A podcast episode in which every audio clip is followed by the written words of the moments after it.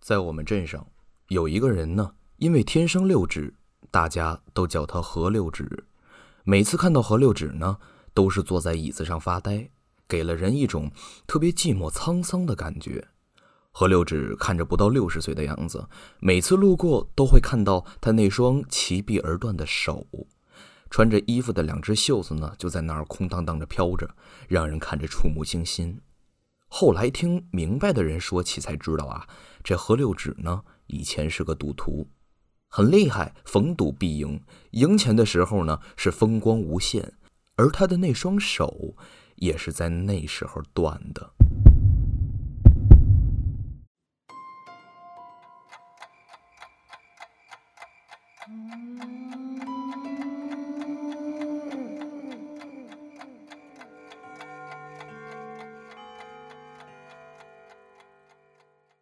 海音听闻，骇人听闻。Hello，大家好，欢迎收听这一期的海音听闻，我是挺香地红。最近这段时间呢，全国各地的疫情都有了很大的好转。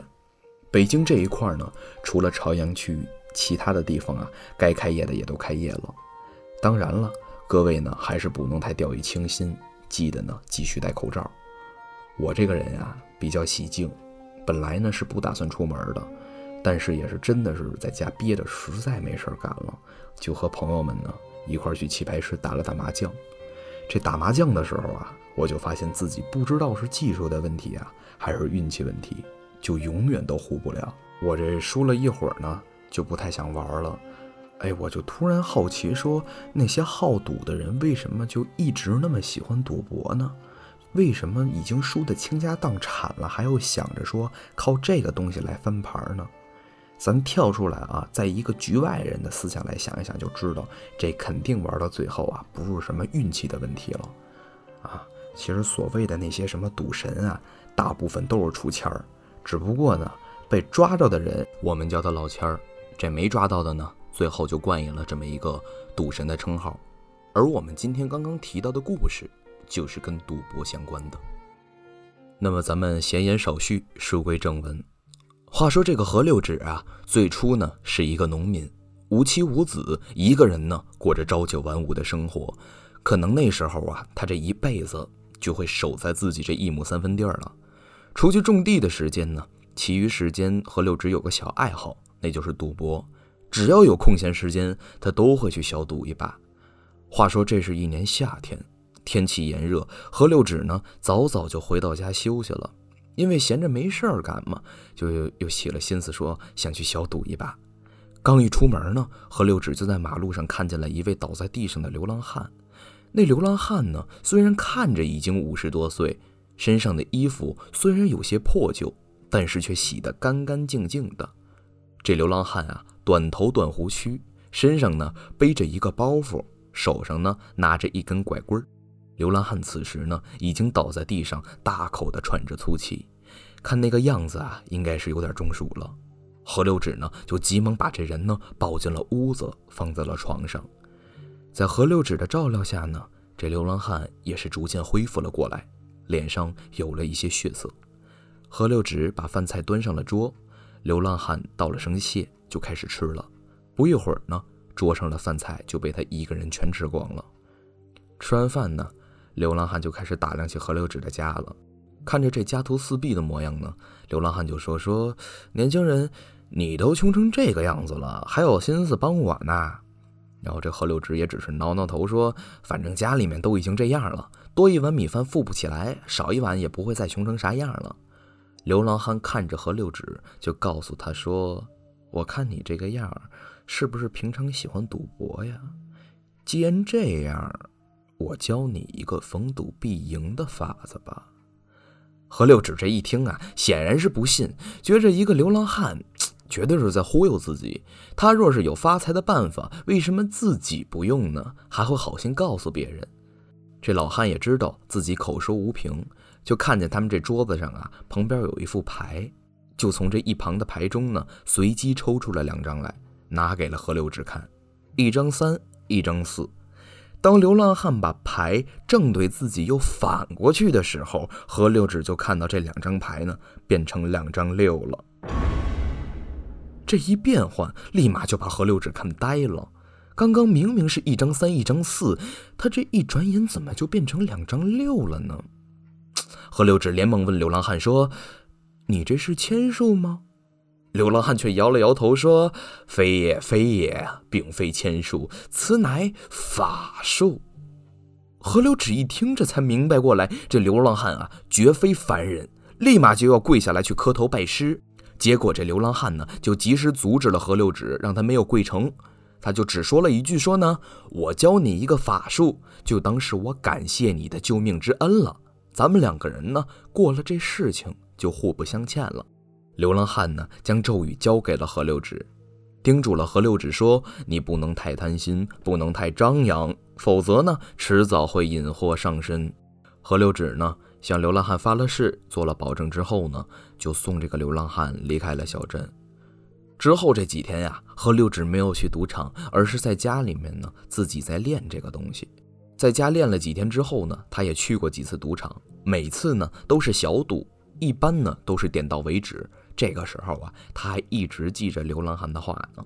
这样的时间持续了一段时间之后呢，时间一长，何六指呢也开始忘记了当初流浪汉的叮嘱，逐渐又开始上瘾了，不再是那么小心翼翼的，每次都小赌那么一两把了，逐渐的呢就开始频繁的出没赌场，每一次都得赢的是盆满钵满。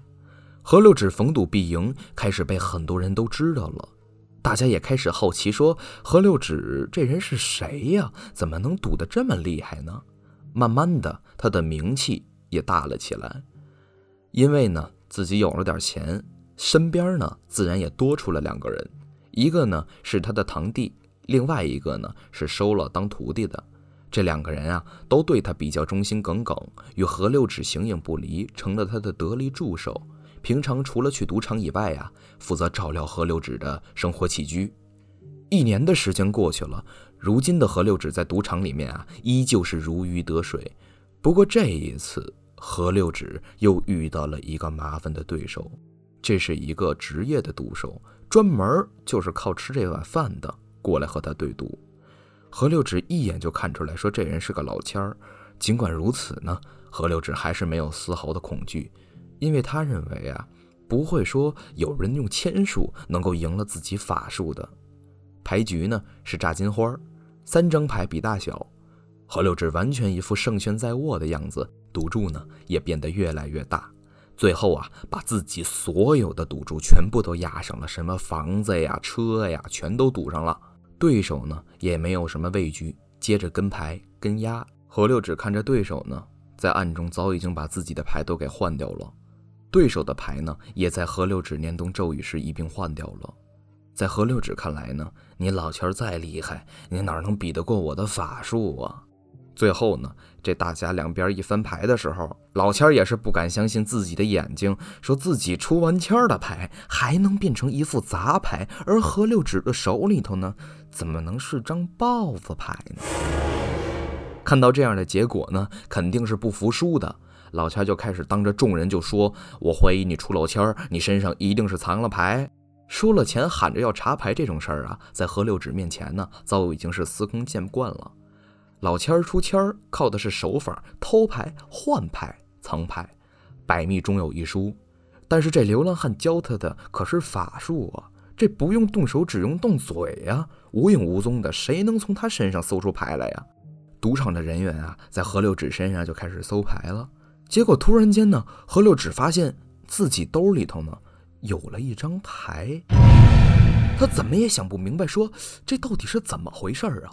顿时就吓得魂飞魄散，思绪如麻。只有他自己清楚，他自己根本不会出钱儿，藏牌呢更是不可能的事儿。周围人呢把他围了起来，看着他们的满腔怒火呢，何六只知道现在就算他想解释，也是白费了一番功夫。何六指一开始想到的呢是形影不离的徒弟和堂弟，顿时脸色呢既惊恐又愤怒。他从上了赌桌就没人靠近过，别人也根本没有机会将牌放进他的口袋。除了这两个人，其他还有谁会提前将牌放进他的口袋呢？何六指现在是知道了，他这显然呢是被人出卖了。自己最信任的人竟然会勾结外人来害自己。何六指此时呢，也只能说是悲愤欲绝，刚要质问，紧接着就感觉全身一麻，两眼一昏，不省人事了。等他再醒过来的时候呢，发现自己已经躺在医院了，两只手臂都缠满了绷带。何六指伤好之后啊，遣散了堂弟和徒弟，回到了镇上，靠着剩余的积蓄开了一家小铺子，卖点烟酒，做起了小生意。何六指呢，渐渐消失在了大家的视线中，而他的故事也变成了传说。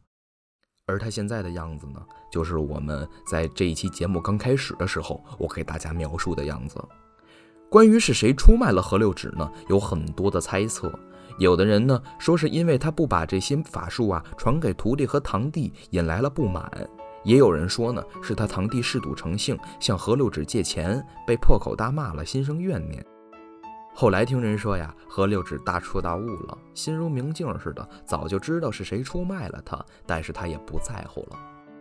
故事呢，到此就结束了。这一期的节目也到了最后，希望大家呢还是远离赌博啊，珍惜生命，尽可能不要碰那些非法的东西。我是庭香地红，我们下期再见。